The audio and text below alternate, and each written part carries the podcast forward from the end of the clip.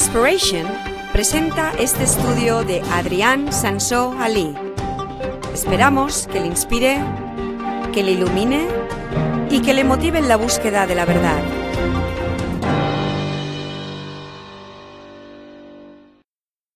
¿Por qué? ¿Por qué este tema, primero de todo? ¿Por qué es importante hablar de este tema?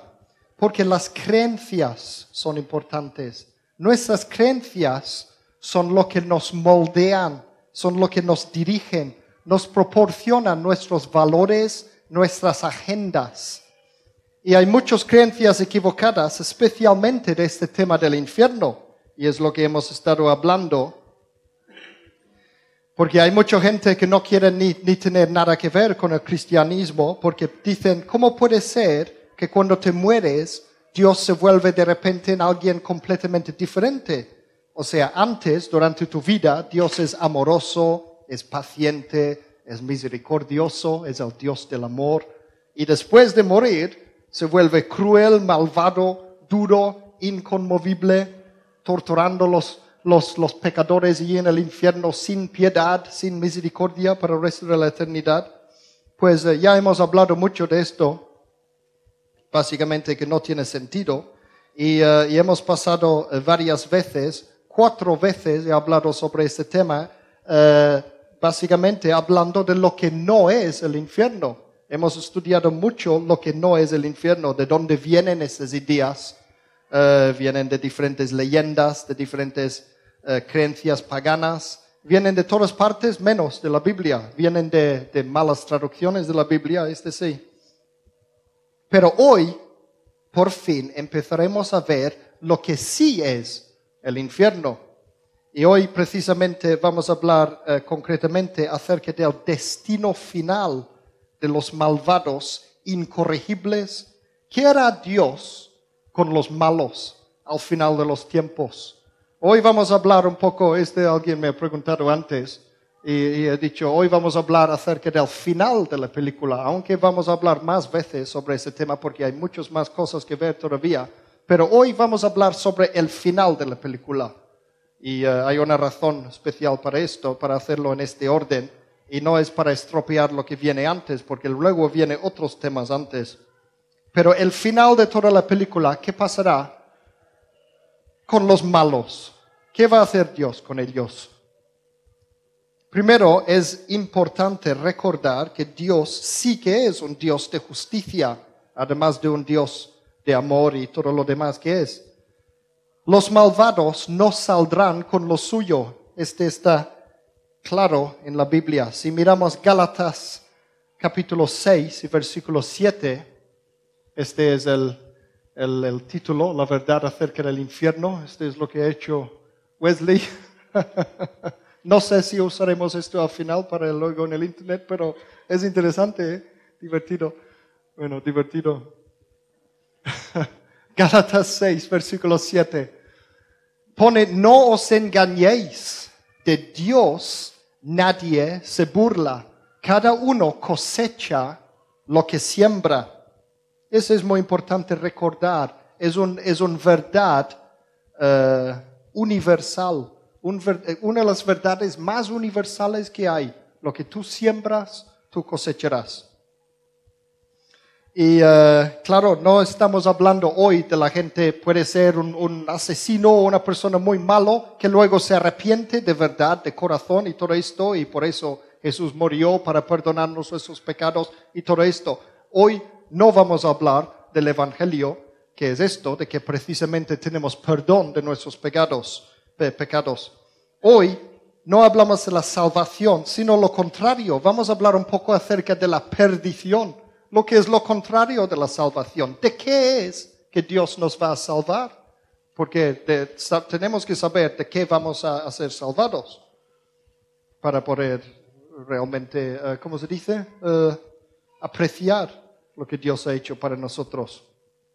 Y realmente es, es sencillo la respuesta a esta pregunta, ¿qué va a pasar con los malos? Realmente es sencillo.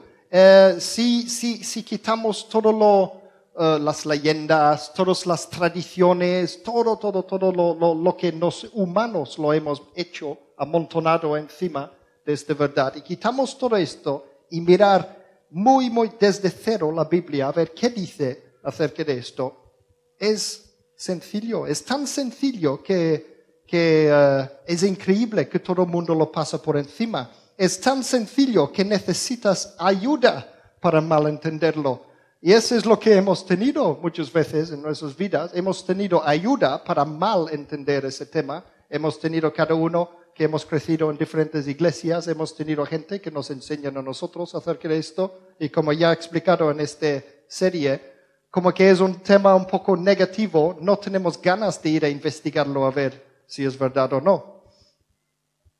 Y la mayoría de la gente realmente no deja que la Biblia se interpone entre ellos y sus creencias. Somos difíciles para cambiar. Hemos llevado toda la vida creyendo una cosa y cuando vemos la Biblia dice otra cosa, a veces eh, no, lo pasamos por encima. Pues vamos a olvidarnos de nuestros prejuicios, nuestras ideas propias, para ver esa simple verdad y vamos a seguir con esta misma escritura, Gálatas 6, 7, lo que hemos leído ahora, el resto, uh, versículo 8 también, pone, no os engañéis, de Dios nadie se burla, cada uno cosecha lo que siembra.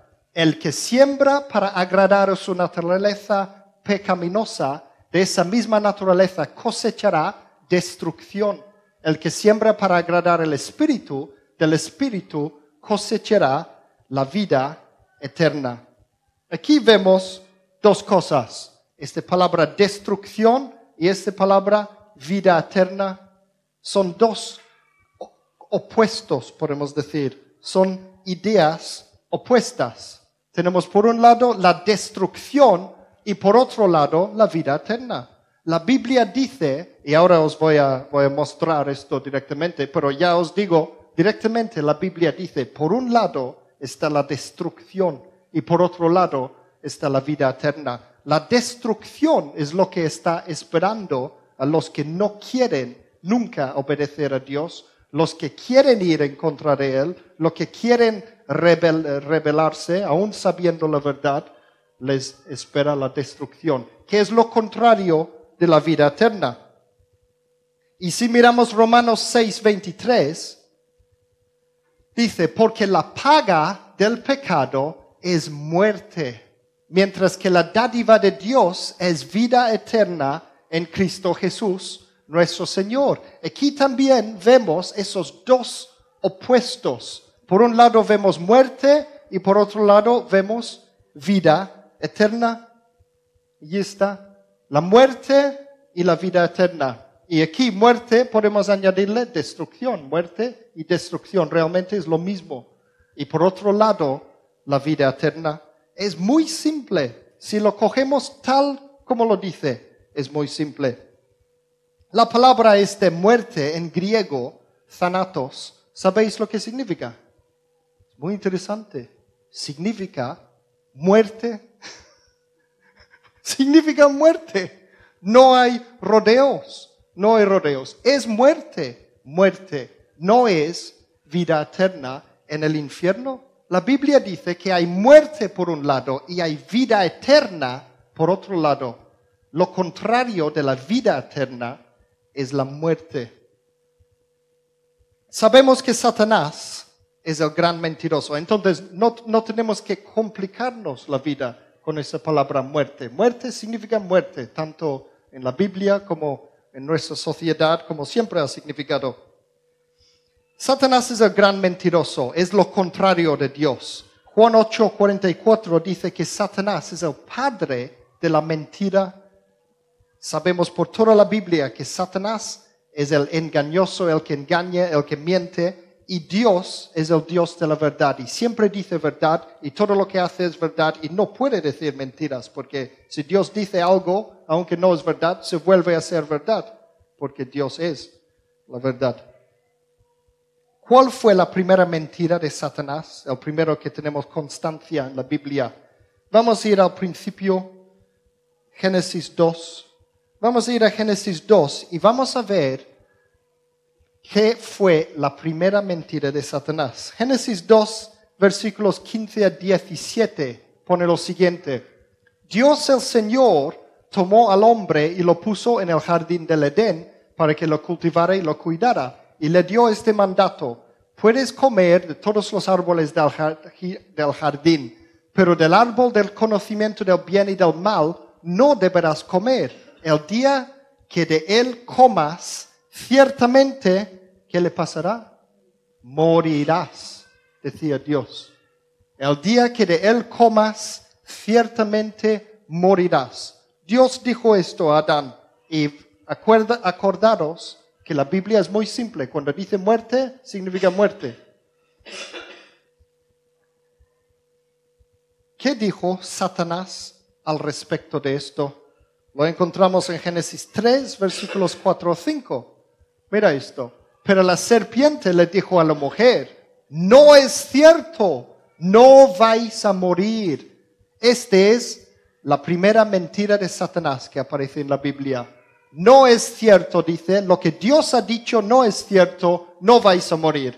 Dios sabe muy bien que cuando comáis de ese árbol, se os abrirán los ojos y llegaréis a ser como Dios, conocedores del bien y del mal. Y es verdad que luego, en, el sentido este, eh, es, es, verdad que luego fueron conocedores del bien y del mal, porque antes eran conocedores del bien y a partir de entonces iban a ser también conocedores del mal. Pero lo que pasa que Satanás es el que dijo, no es verdad, no vais a morir. Dios dijo, si pecas, morirás. Si no obedeces a Dios, morirás. Y Satanás dijo, no es cierto, no vais a morir. ¿A quién vamos a creer? Es increíble que hoy día la mayoría de los cristianos le creen a Satanás en este aspecto porque creen que los humanos somos inmortales. Y no es verdad, no somos inmortales. Este no es bíblico y lo hemos visto, visto en esta serie. No es, no es verdad que vamos a vivir durante toda la eternidad separado con Dios, los malvados, y entonces va a ser una tortura para ellos. Unos dicen, bueno, este aquí estaba hablando de la muerte física. En este caso, Dios sí que estaba mintiendo porque el día que comió esto no se murió. no estaba hablando de la muerte física, estaba hablando de la muerte total de la persona que iba a pasar. Piensa que la palabra hoy en hebreo es eh, la palabra yom, que no necesariamente significa un día, el mismo día, cuando hablan de el día en que esta es una larga historia. Eh, lo hablé en, cuando hablaba de Génesis, en, eh, en, mi serie acerca de orígenes, que cuando Dios decía que, bueno, es una larga historia esto, este lo de, de, que la tierra fue creado en seis días y todo esto, que realmente día en la Biblia no es día. No es como la palabra muerte. La muerte sí que significa muerte. Otros toman el concepto de la muerte como algo simbólico y es verdad que hay, podemos decir que hay mucha gente que están muertos espiritualmente, en el sentido de que sus espíritus no han sido activados mediante el Espíritu Santo. Jesús a, veces eh, se refería a la gente que no tenían la salvación como muertos. El árbol de la vida. Sabéis que había dos árboles en el, en el jardín de Edén, ¿no? El árbol del bien y el mal que no podían tomar y el árbol de la vida. ¿Para qué servía el árbol de la vida? El árbol de la vida iba a darles la vida eterna. Entonces Adán no era inmortal. Si Adán hubiera cogido del árbol de la vida, hubiera convertido en inmortal. Y por eso lo, lo, podemos ver al final de ese capítulo de Génesis, que cuando Dios, Dios tenía que echar a Adán y Eva del jardín de Edén y poner ángeles allí para guardarlo, para que no podían entrar y comer el árbol de la vida, porque entonces serían malvados y eternos también, malvados e inmortales. Entonces no tenían la inmortalidad, ellos eran mortales, iban a morir. Hay gente que dicen que, bueno, si Adán no hubiera tomado la fruta esto malo, eh, hubiera vivido para siempre. Pero no, no hubiera vivido siempre hasta que hubiera tomado el árbol de la vida. Entonces, el alma humana no es inmortal por sí solo. En Ezequiel 18, versículo 20, mira, Ezequiel 18, versículo 20, todo el que peque merece la muerte. Y está otra vez la palabra muerte. Y dice aquí, todo el que peque. Ahora, este viene de mi Biblia, que es la nueva versión internacional en castellano que me gusta porque habla en términos modernos y fácil de entender y todo esto. Pero a veces pierden cosas y aquí está perdido algo. Si veis en vuestras Biblias, los que tenéis otras traducciones, ¿hay alguien que lo tiene a mano que me puede decir lo que, lo que dice en Ezequiel 18, versículo 20? Ezequiel está, es uno de los grandes profetas. El alma que pecare, esa morirá. Eh, eso es. ¿Habéis oído? El alma que pecare, esa morirá. Y aquí he puesto lo que pone, no sé si esa es la Reina Valera del 60, pero aquí es lo que pone, el alma que pecare, esa morirá. Primero vamos a hablar de eso, porque uno dice todo el que peque merece la muerte y el otro dice el alma que pecare, ese morirá. ¿Sabéis por qué? Porque en hebreo la palabra nefesh, que significa alma en hebreo, es no significa solamente tu alma. O sea, cuando llegamos al Nuevo Testamento, ya empieza a separar los conceptos de espíritu, cuerpo y alma y todo esto, y vemos que el humano está hecho por varias cosas diferentes. Pero en el Antiguo Testamento, la mayoría de parte del Antiguo Testamento, toman un concepto muy holístico de los seres humanos. Entonces, en el jardín de Edén, cuando Dios dice a Adán, tú vas a morir, significaba él enteramente iba a morir. Y este, cuando vemos en la nueva versión internacional aquí, que pone todo el que peque merece la muerte, a lo mejor está hablando de la muerte física o la muerte espiritual, o en qué sentido. Pues perdemos esto en la traducción. En hebreo significa la persona entera y por eso pone el alma que pecaré en otras traducciones. La palabra nefesh, los dos son traducciones correctos, porque en hebreo es la misma palabra. Nefesh significa alma y también significa el ser humano entero. ¿Lo entendéis, no? Entonces, aquí lo que tenemos, tenemos que mirar varias traducciones para, para realmente lo que dice en el hebreo. Está diciendo que la persona entera va a morir. Va a morir. Si tú pecas, morirás. Incluido tu alma, tu alma.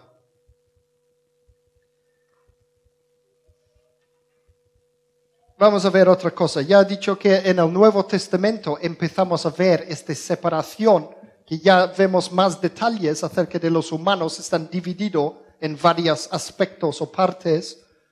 Y aquí, mira lo que dice eso es lo que dice Jesús en Mateo capítulo 10, versículo 28.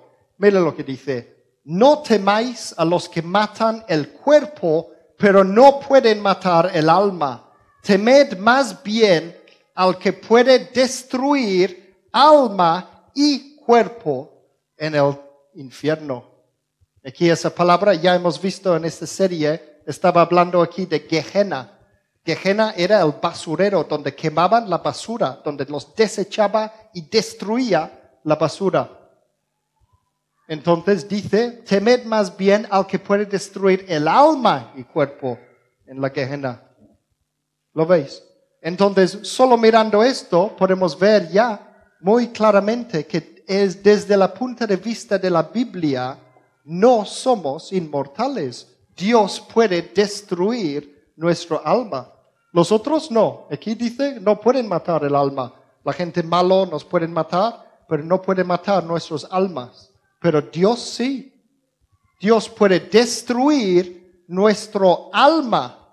Eso significa que dejaremos de ser conscientes durante el resto de la eternidad. Es muerte, muerte, punto y final. Las palabras de Jesús acerca del castigo final. Jesús hablaba varias veces acerca de este tema y algunos a, través de sus parábolas. Mateo 13, por ejemplo, 24 a 30. Vamos a verlo. Mateo 13, 24 a 30. Dice, Jesús les contó otra parábola. El reino de los cielos es como un hombre que sembró buena semilla en su campo, pero mientras todos dormían, llegó su enemigo y sembró mala hierba entre el trigo y se fue. Cuando brotó el trigo y se formó la espiga, apareció también la mala hierba. Los siervos fueron al dueño y le dijeron, Señor, ¿no sembraste semilla buena en tu campo? Así pues, ¿de dónde salió la mala hierba? Esto es obra de un enemigo, les respondió. Le preguntaron los siervos, ¿quieres que vayamos a arrancarla? No, les contestó. No sea que al arrancar la mala hierba, arranquéis con ella el trigo. Dejad que crezcan juntos hasta la cosecha. Entonces diré a los segadores, recoged primero la mala hierba y atadla en manojos para quemarla. Después recoged el trigo y guardadlo en mi granero. Esto está hablando de la cosecha final de las almas. Y si no me creéis, voy a mostraros otra escritura porque Jesús mismo explicó lo que significa esta parábola. A veces Jesús mismo explicaba sus propias parábolas para que no tenemos que interpretar esto y decir, bueno, este significa los humanos malos y esto. Jesús mismo lo explicaba en Mateo 13, 36 a 43, dentro de un par de versículos más. Mira, una vez que se despidió de la multitud, entró en la casa. Se le acercaron sus discípulos y le pidieron, explícanos la palabra de la mala hierba del campo. El que sembró la buena semilla es el Hijo del Hombre, respondió Jesús. El campo es el mundo y la buena semilla representa los hijos del reino. La mala hierba son los hijos del maligno y el enemigo que la siembra es el diablo. La cosecha es el final del mundo y los segadores son los ángeles. Así como se recoge la mala hierba y se quema en el fuego, dice, ocurrirá también al fin del mundo. El Hijo del Hombre enviará sus ángeles y arrancarán de su reino a todos los que pecan y hacen pecar. Los arrojarán al horno encendido, donde habrá llanto y rechinar de dientes. Entonces los justos brillarán el reino de su Padre como el sol. El que tenga oídos, dice, que oiga. Eso significa que tenemos que prestar bien atención a eso lo que ha dicho cuando dice esto Jesús. Este llanto y rechinar de dien- de dientes que pone aquí muchas veces es lo que eh, enciende la imaginación de la gente y empieza a, a decir cosas de todo esto, historias de infierno y todo esto. Um, yo hice una enseñanza que se llama Nunca te conocí, que está en el internet y allí detrás también. ¿Os acordáis de esto? Nunca te conocí. Tu relación con Dios es lo más importante de tu vida. Aquí hablaba, básicamente todo era acerca de este llanto y rechinar de dientes. Entonces no voy a repetirlo aquí porque estaremos mucho tiempo. Necesito una hora para hablar de todo esto y ya lo hice. Entonces, búscalo después si queréis o me preguntáis y os lo doy una copia y podéis verlo. Pero básicamente esto representa emociones muy fuertes. Llanto es tristeza, pero muy fuerte, y rechinar de dientes es ira muy fuerte. Y, eh, y se, se está refiriendo al día del juicio, la respuesta humana, cuando tú ves que tú has intentado ser cristiano. Bueno, eso no, no, no quiero preocuparos por eso. Ne- Necesitáis, necesitáis escuchar lo otro. Porque, porque básicamente va, bueno, lo, lo digo igual. Básicamente esto va a ser lo que pasa con las personas que se creen cristianos y creen que están agradeciendo a Dios y luego van a descubrir que no. Y este es lo que, lo, bueno, este es lo que pasará. Pero no os preocupéis, escucha el, el, el otro cosa y, y veréis la, que, que no es tan malo. Durante el verano, mira, durante el verano, yo veo en mi jardín cómo crecen las malas hierbas. Empiezan en la primavera o en el invierno y durante todo el verano van creciendo y luego se llenan de eh, caracoles que van comiendo y todo el jardín está hecho, hecho un desastre. Tengo muchas ganas de pegarles fuego y, y quemarlos a todo, quemar todo el, el, eh, estas malas hierbas de mi jardín. Pero no puedo durante el, el verano. Primero porque mi mujer me riñe, mi padre me riñe, todos me riñen dic- diciendo, este es en contra de la ley, ¿qué estás haciendo fuego en el jardín? Porque tengo tantas ganas de echar de una vez todo esto, esta maldad que está en mi jardín. Pero no puedo, tengo que esperar hasta el final de la temporada y luego puedo pegar fuego tranquilamente y lo hago con mucho gusto. Pues este, este es, es el mismo simbolismo que Jesús está utilizando allí en su parábola, pero para hablar de la cosecha de las almas. O sea, aquí tenemos en, la, en, la, en el mundo, podemos decir, almas buenas y almas malas, viviendo juntos. Y Jesús dice, no arrancáis todavía los malos. Puede ser que algunos se arrepentirán, puede ser que se vuelven buenos, hay, hay muchas razones para esto. Pero al final de los tiempos, ¿qué dice? Va a arrancar la hierba mala y lo va a tirar al horno. ¿Para qué la gente, cuando la gente arranca la hierba mala y lo tiran al horno, ¿para qué es? ¿Para quemarlo? ¿Para destruirlo? Es para destruirlo. No van allí con una, una, una paja en el fuego y torturándole para hacer que sufra. No, lo coge y lo tira para deshacerse de lo malo. Este es la imagen que Jesús está hablando aquí. ¿Lo veis? Lo, lo arrojarán al horno encendido. Vamos atrás un momento al, al- al original, al, a, a la parábola misma. ¿Ves? Recoger primero la mala hierba, atarlo en manojos para quemarla, es para destruirlo, para destruirlo. Y hemos visto las otras escrituras, y hay montones que hablan de que los enemigos de Dios van a ser destruidos, van a ser destruidos. Otro ejemplo de lo mismo. Mateo 13, versículo 47 hasta 50. Pone, también se parece el reino de los cielos a una red echada al lago que recoge peces de toda clase. Cuando se llena, los pescadores la sacan a la orilla, se sientan y recogen en canastas los peces buenos y desechan los malos. Aquí este es, eh, este parábola viene justo después de los anteriores. Todo está en Mateo 13, ¿lo veis? Está hablando del mismo tema. Y dice, así será al final del mundo. Vendrán los ángeles y apartarán a los malos de los justos y los arrojarán al horno encendido, donde habrá otra vez llanto y rechinar de dientes. O sea, va a separar los buenos de los malos y va a desechar los malos. Y muchas veces hemos visto en esa serie, Jesús utilizaba esa palabra, Gehenna, que es el sitio horrible ese donde quemaban la basura. Es basura. Los almas malos que no les sirve a Dios van a ser como basura. Va a recogerlos, echarlos al horno para destruirlos, para quemarlos. Vamos a ver en el Antiguo Testamento un ejemplo de esto. El mismo imagen esto está también en el Antiguo Testamento, en Malaquías capítulo 4, versículos 1 a 3. Tenemos lo mismo, y lo, pero lo vemos más claramente todavía. Malaquías 4, 1 a 3. Dice, mirad, ya viene el día ardiente como un horno. Todos los soberbios y todos los malvados serán como paja. ¿Veis? Como en el jardín. Paja. Y aquel día les prenderá fuego hasta dejarlos sin raíz ni rama, dice el Señor Todopoderoso. Pero para vosotros que teméis mi nombre, se levantará el sol de justicia, trayendo en sus rayos salud.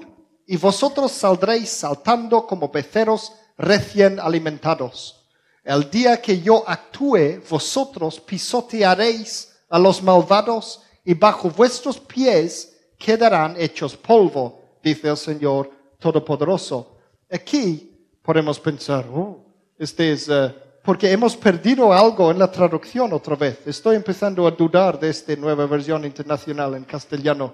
No es lo mismo que el New International Version. El New International Version en inglés es mucho mejor traducción, creo. Pensaba que era el, el equivalente, pero no no es tanto equivalente esto. Esta palabra, polvo, ¿hay alguien que tiene otra traducción que me puede decir lo que dice en lugar que polvo. Hay otras traducciones que ponen cenizas. Sí, cenizas.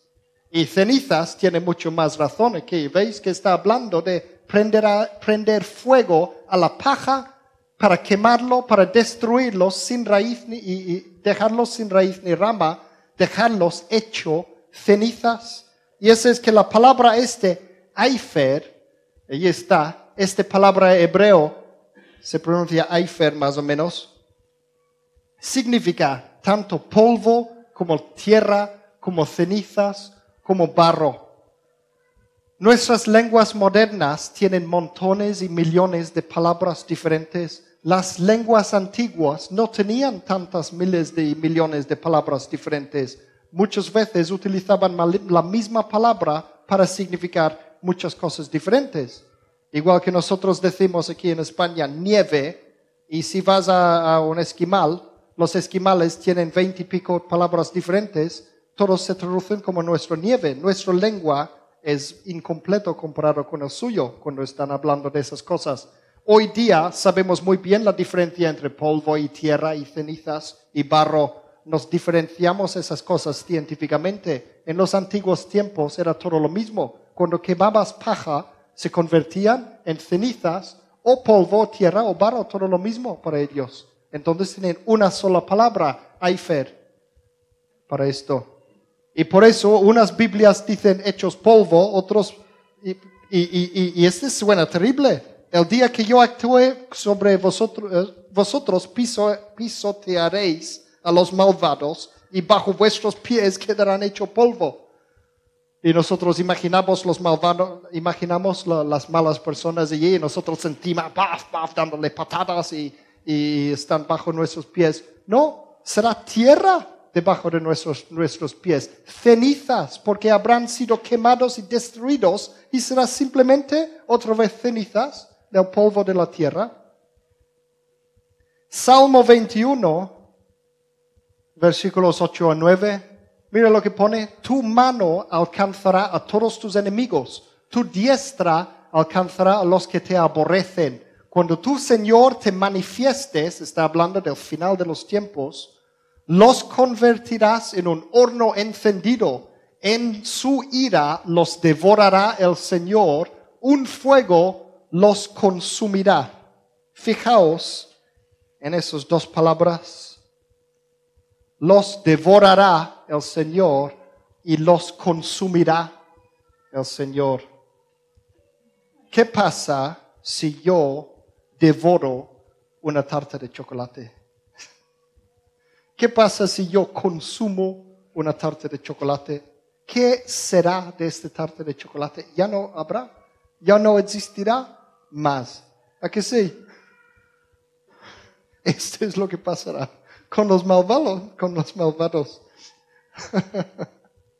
Eh, Aquí está también, muy cerca de aquí, Salmo 37, versículo 10. Y otra vez, hay, hay montones de salmos acerca de esto, hay montones de escrituras. Mira lo que pone Salmo 37, 10. Dentro de poco los malvados dejarán de existir.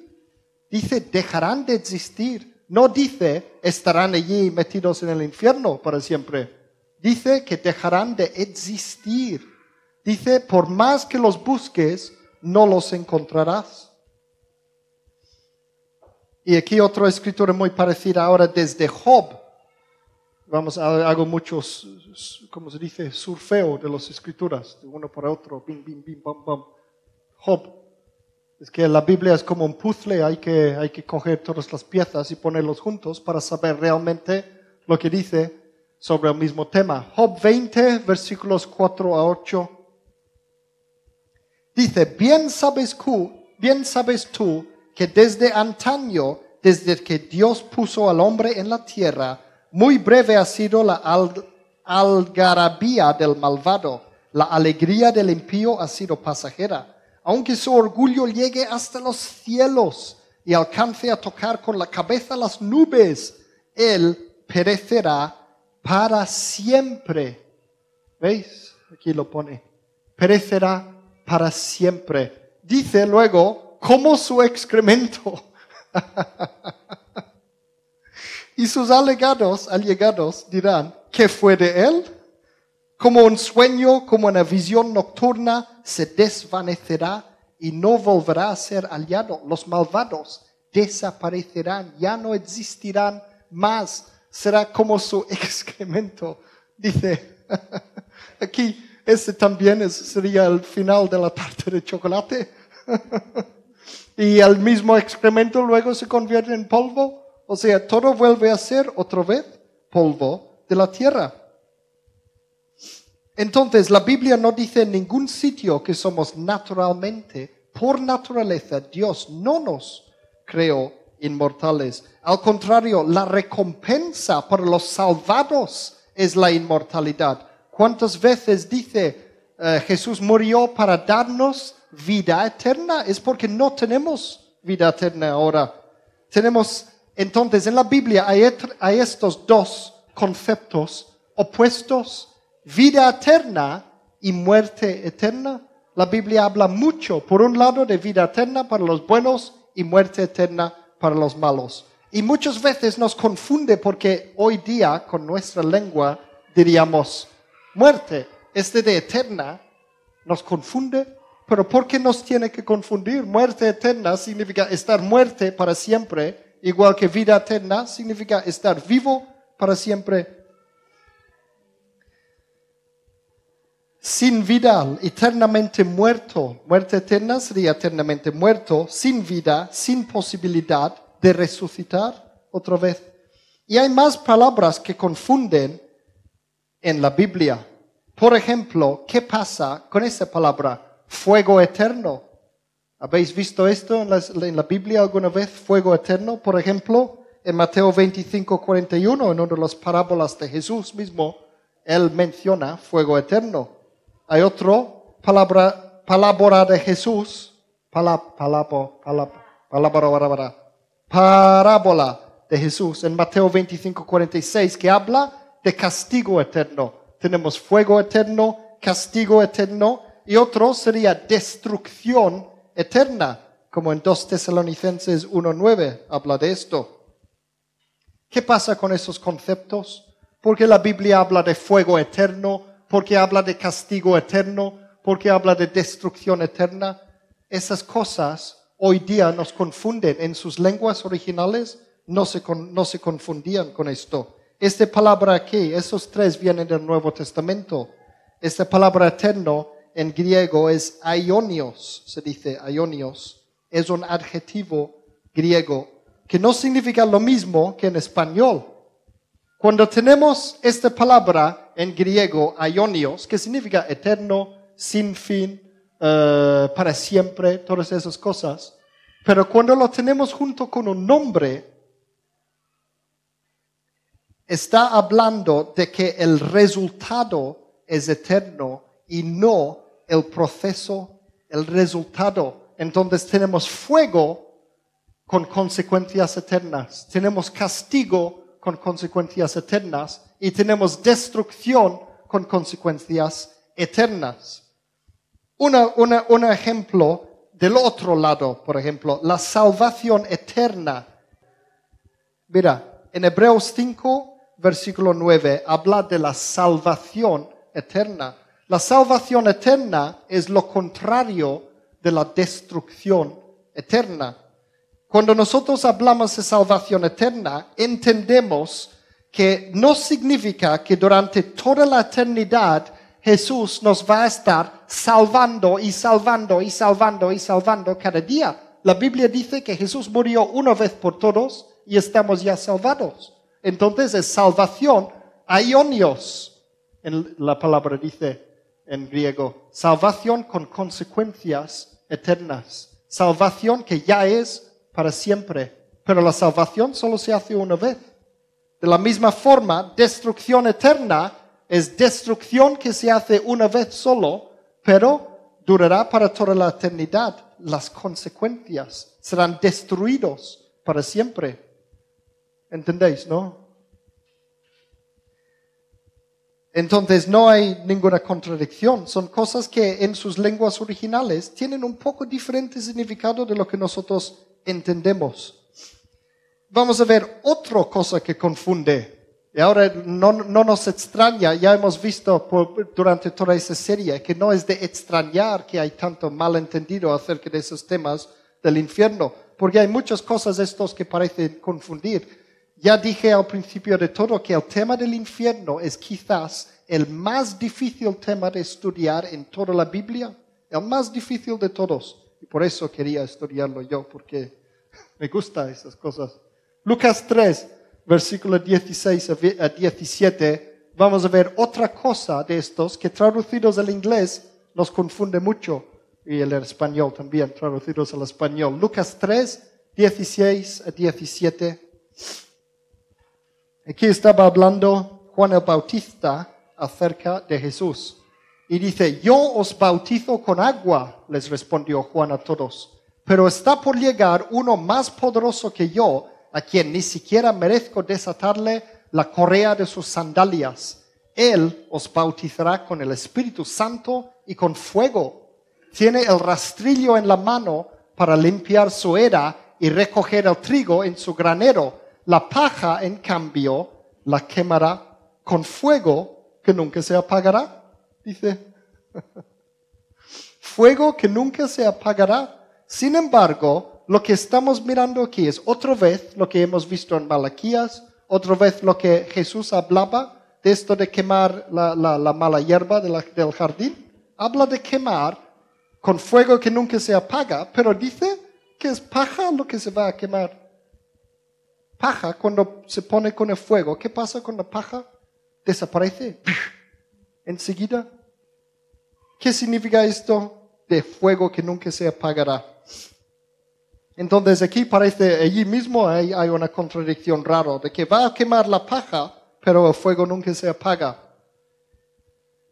Si comparamos esto con lo que hemos visto en Malaquías, pi- piensa que Malaquías dice que va a quemar la paja y se, se, convertirá en cenizas la paja. Y aquí dice lo mismo, pero añade, el fuego nunca se apagará.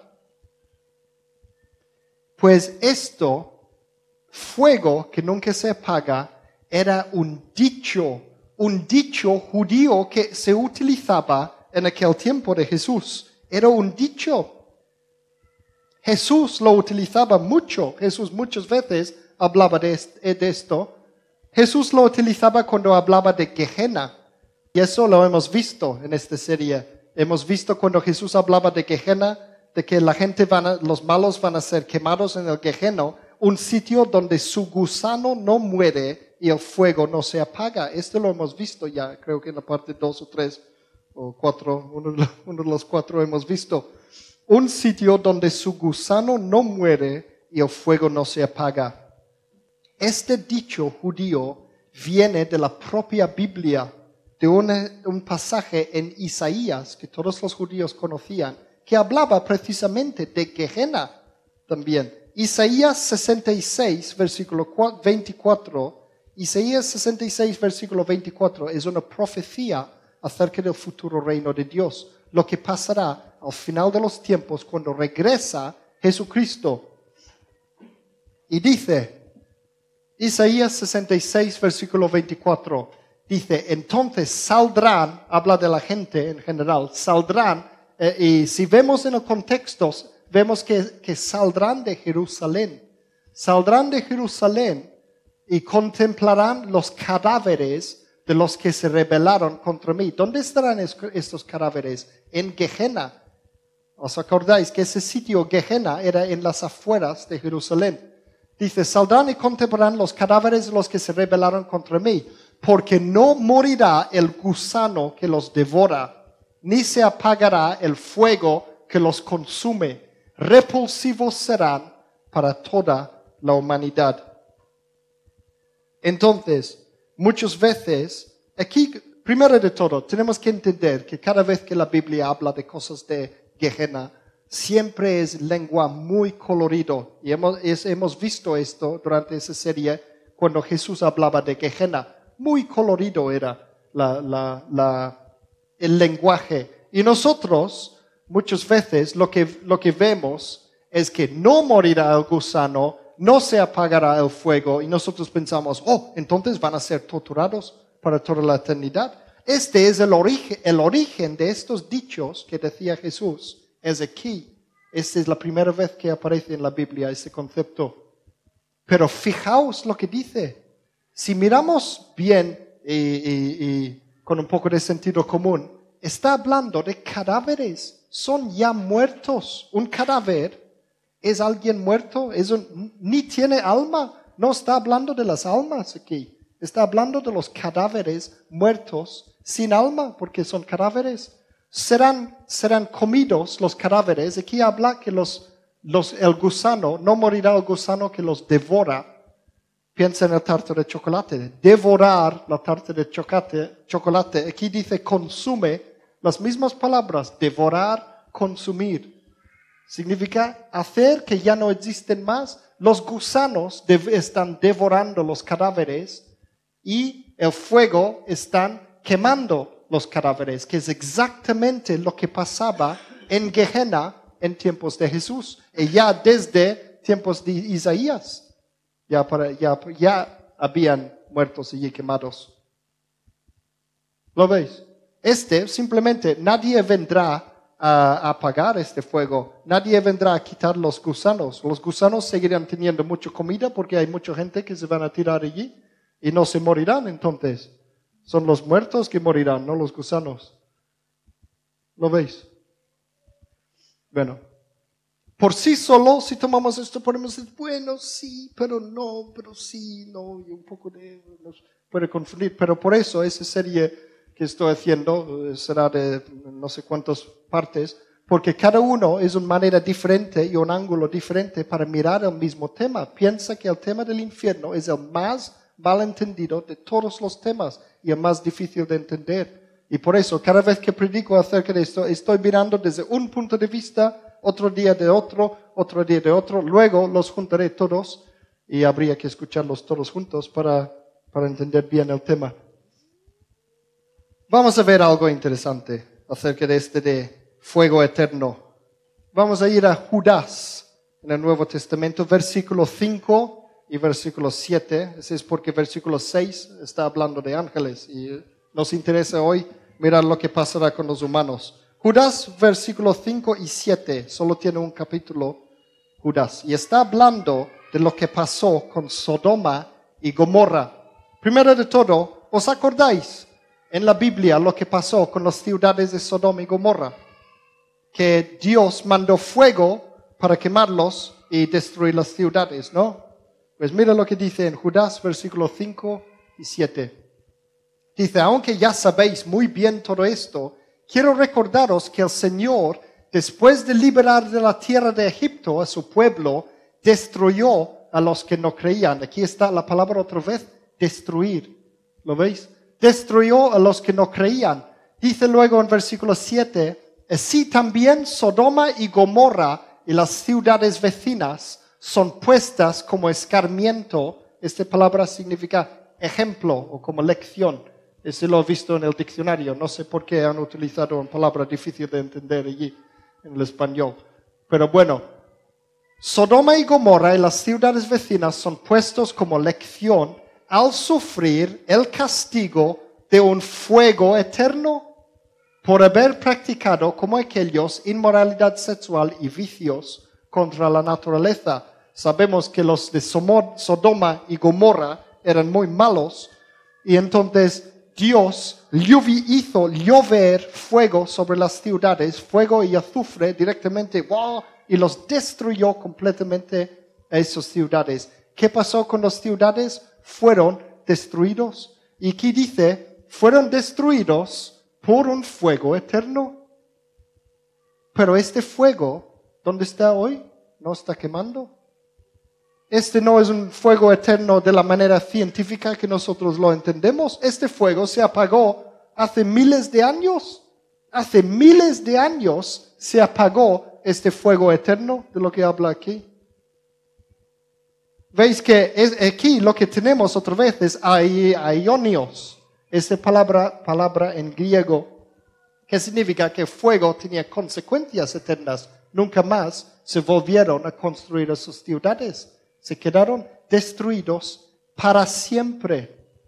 ¿Veis? Fuego eterno. Entonces, hay dos palabras especiales en la Biblia que hablan de esto, de eterno, de para siempre, de todo esto, que es lo que confunde a tanta gente. Uno es aion en griego.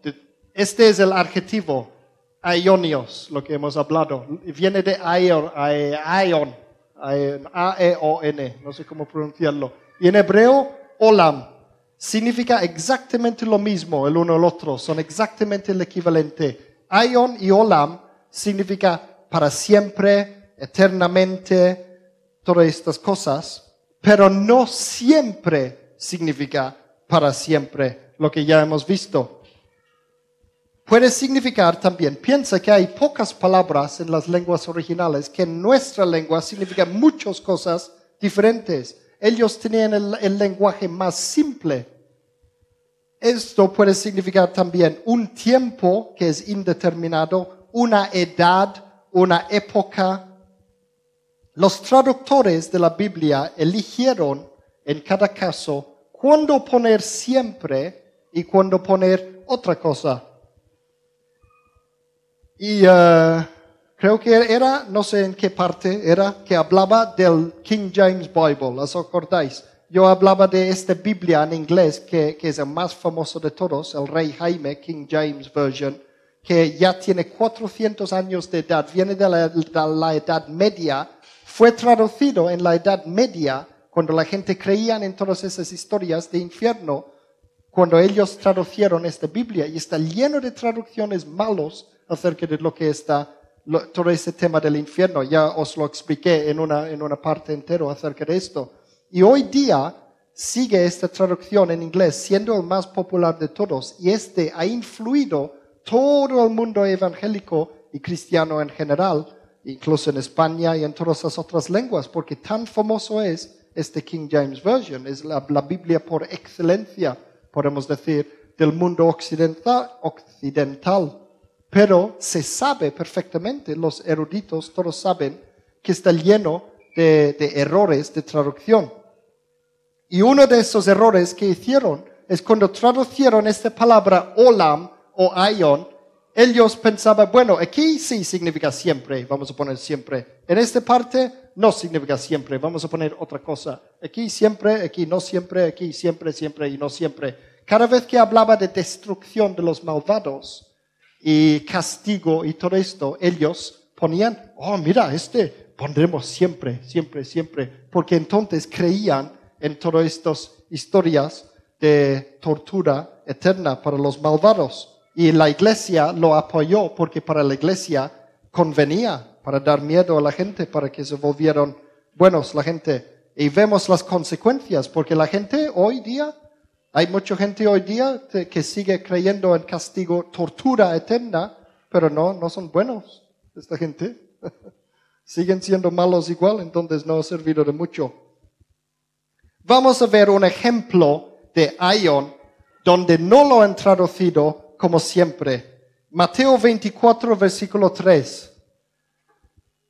Pone, más tarde estaba Jesús sentado en el monte de los olivos cuando llegaron los discípulos y le preguntaron en- privado, ¿cuándo sucederá eso? ¿Y cuál será la señal de tu venida y del fin del mundo? Esta palabra mundo en griego es aion, A-E-O-N. La misma palabra traducido como siempre y eternamente y todo esto. Es un tiempo. El fin, unas traducciones ponen el fin del siglo, otros ponen el final de la, de la edad o época o lo que sea, el, el final de los tiempos. ¿Lo veis? Está hablando de un tiempo, pero no eternamente. Dice el fin, el fin de este tiempo supuestamente eterno. Y si no hay, si- o sea, si Aion realmente significa, siempre significa para siempre, entonces significa que Jesús nu- nunca volverá, porque ellos están diciendo, ¿cuándo volverás? Al final del Aion. ¿Lo veis? Vamos a ver en el Antiguo Testamento un ejemplo de Olam. Y aquí, siempre en el Nuevo Testamento, cuando leemos final del mundo, final de los siglos, final de los tiempos, siempre es esa palabra, Aion. la misma que se traduce como castigo eterno, fuego eterno, esas cosas para siempre, el, fuego que nunca se apaga, etcétera, etcétera. Vamos a ver un ejemplo de Olam en el Antiguo Testamento, el hebreo, es el equivalente exacto. Y digo exacto porque los mismos eh, griegos traducieron el Antiguo Testamento en el Nuevo. O sea, Jesús, en tiempos de Jesús, tenían la traducción, la traducción al griego del Antiguo Testamento hebreo. Y entonces hoy día podemos ver esas equivalencias exactas. No hay, no hay cuestión de esto. Olam, Jonás 2, 6. Eso es lo que, lo que Jonás cuenta. Sabéis que Jonás le tragó el pez gordo, ¿no? la ballena. Otra vez la gente dice, oh, la Biblia está equivocada porque seguramente era una ballena y la Biblia no dice que era una ballena, dice que era un pez. Pero eso es porque la lengua era más simple entonces. Ballena era un pez en aquellos tiempos. No era un mamífero y todas esas cosas que nosotros entendemos hoy un pez, algo que nadaba en el, en el mar, era un pez y punto. Entonces, todas esas historias de que si era ballena o pez y todo esto, era, bueno, lo que, lo que fuera. Mira lo que cuenta Jonás después de que el pez este le, le, le escupió, ¿ya? Y él está contando su historia. Dice, me tragó la tierra y está hablando así en, en, poesía, ¿no? Me tragó la tierra, era el pez ese que le tragó. Me tragó la tierra y para siempre sus cerrojos se cerraron sobre mí. Dice, mira, para siempre, para siempre. Este es Olam. Aquí vemos la palabra hebrea Olam. Olam. Para siempre sus cerrojos se cerraron para mí. Pero tú, Señor, Dios mío, me rescataste de la fosa. Entonces, aunque Él estaba eternamente, porque las, las traducciones modernas usan este olam y lo traducen como eternamente en la mayoría de los casos. Jonás estaba eternamente dentro de la ballena y sin embargo Dios le rescató después de tres días. Entonces era una eternidad muy corto. Esto También vemos, y este, allí está, la gente se confunde también, por ejemplo, todo esto del antiguo pacto comparado con el nuevo pacto. ¿Sabéis cuántas escrituras hay que utilizan Olam para decir que el antiguo pacto es para siempre, para tus generaciones? Hay una traducción que dice para tus generaciones, que es el Olam. El sacerdocio de Aarón, esto de las levitas, tenía que ser para siempre, Olam, para la eternidad. ¿Dónde están hoy? ¿Dónde están los levitas? Que no hay. No era para siempre, aunque la Biblia dice para siempre. Y no es que la Biblia está mal, es que nosotros entendemos mal a las lenguas originales donde fueron escritos la Biblia. Entonces, es súper importante que nos recordemos y nos sabemos y nos damos cuenta que en la Biblia siempre, no siempre significa siempre. es muy importante recordar. A veces sí, a veces habla de Dios vive para siempre, su bondad es para siempre, y sí, y sí, porque utilizaban la misma palabra. Pero siempre, no siempre significa siempre en la Biblia.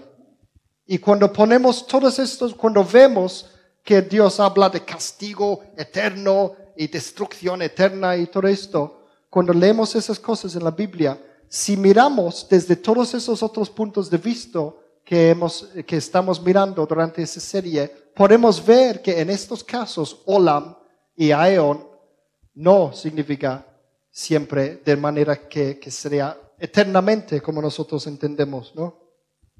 Vale, vamos a ver entonces el final, el destino final de los malvados. Este es lo que va a pasar con los malos de la película. Vamos a ir al otro lado, hemos visto a Génesis, vamos a ir a Apocalipsis 21, el final de toda la Biblia. Apocalipsis 21, versículo 8, lo que pasará en el final de los tiempos, en el final del Aeon. Apocalipsis 21, versículo 8, dice, pero los cobardes, los incrédulos, los abominables, los asesinos, los que cometen inmoralidades sexuales, los que practican artes mágicas, los idólatras y todos los mentirosos recibirán como herencia el lago de fuego y azufre. Esta es la segunda muerte. Y nosotros a veces nos fijamos en esto, recibirán como herencia. Una herencia es algo que te vas a quedar para siempre. Van a recibir, van a ser tirados en el lago de fuego y azufre. Y pero dice, esta es la segunda muerte. ¿Qué es muerte en la Biblia? Muerte sí que es muy simple. Es muerte. Tanto en el Antiguo Testamento como en el Nuevo, muerte significa muerte, caput, finito. Acabado significa terminado, finito, gaimauva. Y allí tenemos, finalmente, aquí en esta escritura, tenemos finalmente el verdadero infierno, en el sentido, porque infierno puede significar muchas cosas, y eso es lo que vamos a ver las próximas veces también. Pero el infierno que entendemos como castigo final de los malvados, allí está. Es la segunda muerte, nosotros vamos a morir una vez, yo muero físicamente, pero mi alma seguirá vivo hasta entonces, si yo soy malo, claro, si soy bueno, espero que no. si yo tengo a Jesucristo como Salvador, entonces no, porque tendré lo contrario, la vida eterna. Esta es la segunda muerte, vamos a morir ya por segunda vez y última vez. Entonces vemos que este es para destruirlos. Vemos que es para destruirlos. Salmo 68, versículo 12, ya digo que hay muchos salmos acerca de esto, dice que desaparezcan del todo como humo que se disipa con el viento, que perezcan ante Dios los impíos como cera que se derrite en el fuego. Van a desaparecer en el fuego, ya no será más. Es un castigo final perfecto y justo de parte de un Dios amoroso y misericordioso. El Dios que nosotros sabemos de la Biblia, el Dios que la Biblia nos presenta, es un Dios justo, amoroso, misericordioso.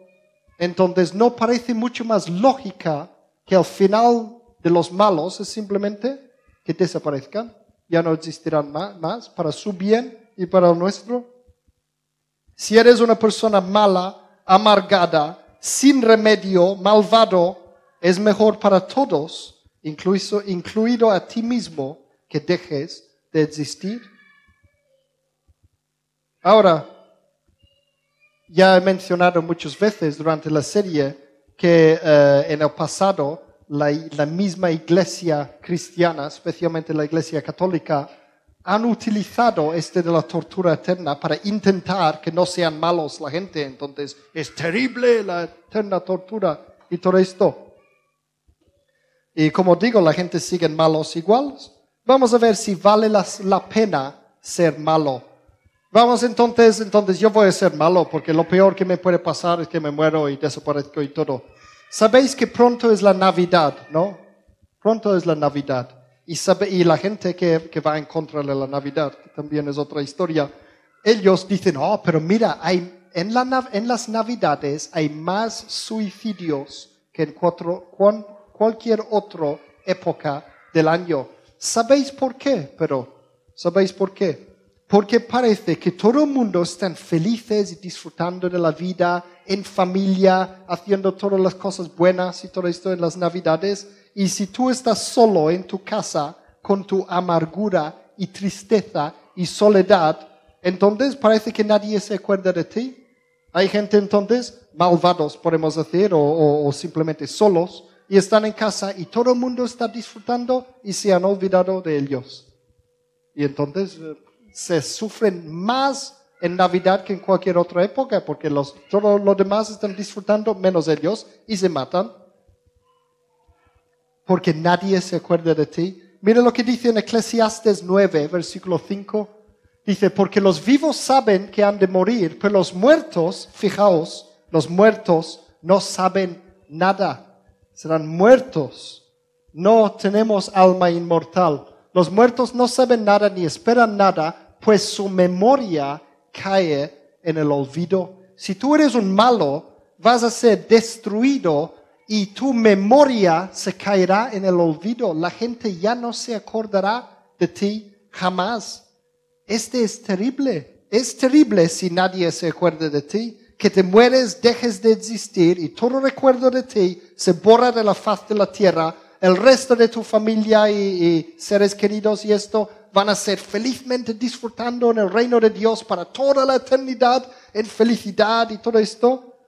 Y jamás se volverán a acordar de ti. No existirás jamás. Será como si nunca hubieras existido. Compara esto con la vida eterna en el paraíso. Entonces allí vemos que sí, es un castigo perfecto, final y, y de un Dios perfecto. Una pregunta solo para terminar. Y, esa es otra manera que podemos ver, por pura lógica que Dios no nos creó a todos los humanos inmortales. ¿Por qué Dios creó el universo físico? ¿Por qué el Big Bang y todo esto y los planetas y todo esto? El universo fue creado después de los ángeles. Dice en Génesis que cuando la tierra y, y los cielos fueron creados, los ángeles se jubilaron, estaban muy felices y todo esto. Entonces, los seres espirituales no necesitan todo este universo físico. E incluso los mismos científicos están empezando a dar cuenta que todo el universo fue, fue creado solamente para los seres humanos, para que podamos existir. Entonces, ¿por qué hacer tanto, tanto rollo para crear tanto universo y todo esto para crear los humanos? ¿Por qué hizo esto Dios? ¿Por qué no nos pu- pudo Dios crear simplemente como los ángeles? Los ángeles los creó. Pim, pim, pim, pum, pum, pum, pum. ¿Qué ángeles? Y algunos, y ellos eran inmortales. Y algunos se volvieron malos. Y entonces ya no tienen remedio, aparentemente. Entonces Dios pensaba, voy a crear otros seres que serán hijos míos. Y estos seres podrán morir serán hechos de una cosa tan raro para un espíritu, toda esta materia física, es algo tan impensable, es la cosa más exagerada que Dios ha creado jamás, son los humanos. ¿Son seres, mort- seres mortales? No somos inmortales. Nos crió especialmente porque podemos morir. Entonces, que, que los humanos decimos, bueno, mi alma es inmortal, yo, yo al morir ya seguiré viviendo mi alma. Puede ser que seguirá un tiempo o lo que sea que pasará, pero la Biblia no dice que somos inmortales, dice lo contrario. El alma que, peca morirá. ¿Lo veis? Entonces Dios tuvo que crear, que, hacer tanto problema para crear todo el universo físico, especialmente porque Él quería crear alguien que puede morir. ¿Sí? Porque si tú eres malo y luego tienes, fijaos, cuando Adán se volvió mal, se co- cogió la, la fruta mala, tenía que echarle rápido del jardín y poner ángeles allí para guardarlo, lo dice en Génesis, para que no come después del fruto bueno y tener vida eterna. Dios pensó, qué terrible sería, este sí que sería un infierno, que un ser inmortal como los demonios, ellos son malos para la eternidad. Ellos son malos y ya no pueden morir. Entonces, sabemos que lo- los malos sufren ellos solos. Por dentro, Alex antes daba un sermón acerca de eso, de que debemos orar para esa gente de ISIS y los locos estos que hay por allí. Porque ellos sufren por dentro y, y- y tendrán un castigo terrible que vamos a hablar la próxima vez. No, esa es, otra historia. Hay, hay otros castigos también. Pero... eh, Pero es una larga historia, ya está. Pero, pero es esto, fuimos creados mortales a propósito, porque si no cumplimos con nuestro, con nuestro diseño, si no servimos ni a Dios ni a nosotros mismos, si somos miserables, que no servimos para, para nada, entonces es mejor que morimos y dejamos de existir. Es más lógico antes que, que vivir toda la eternidad amargado y escondido y de Dios, como hacen los demonios. Si no, ¿por qué crearnos ¿por qué no crearme solo mi alma? Y ya está. ¿Por qué, por qué tenemos un, cuerpo físico? ¿Para qué sirve? No, no lo veis. Mira, justo eh, mi última escritura, Génesis 3, justo está en Génesis. Mira lo que Dios dijo a Adán después de que Adán pecó. Génesis 3, versículo 19. Dice, y ese es como decir, a partir de ahora, dice, te ganarás el pan con el sudor de tu frente hasta que vuelvas a la misma tierra de la cual fuiste sacado, porque polvo eres y al polvo volverás. Así fue diseñado así. Bueno, no, pero luego te ganas el pan de tu sudor, no tenía que ser tan difícil la cosa, pero fue diseñado así. Al contrario, si aceptamos el sacrificio de Jesucristo para el perdón de nuestros pecados y aceptamos obedecerle a Dios y vivir de acuerdo a nuestro diseño, entonces Dios nos dará como regalo la vida eterna y todos viviremos felices para siempre. No es maravilloso. Yo encuentro esto maravilloso. La verdad para mí es mucho mejor que este concepto popular acerca del infierno. Tiene sentido, tiene lógica y es fantástico, es de verdad. Pero como digo, no hemos ya he terminado para hoy, pero no hemos terminado con este tema porque eh, la próxima vez hablaremos acerca del día del juicio, que es otro tema casi aparte. Pero eh, os digo una cosa, la mayoría de las escrituras de la Biblia que pensamos que están hablando del infierno, en realidad está hablando del día del juicio, que ya hablaremos de esto.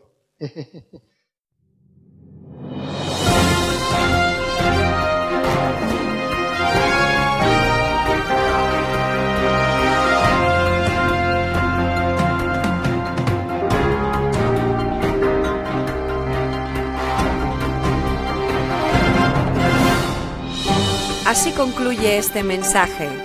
Confiamos que le haya bendecido y que le haya inspirado a continuar la búsqueda de la verdad. Para más información, visita nuestra web www.singspiration.es. Gracias por apoyar esta obra social.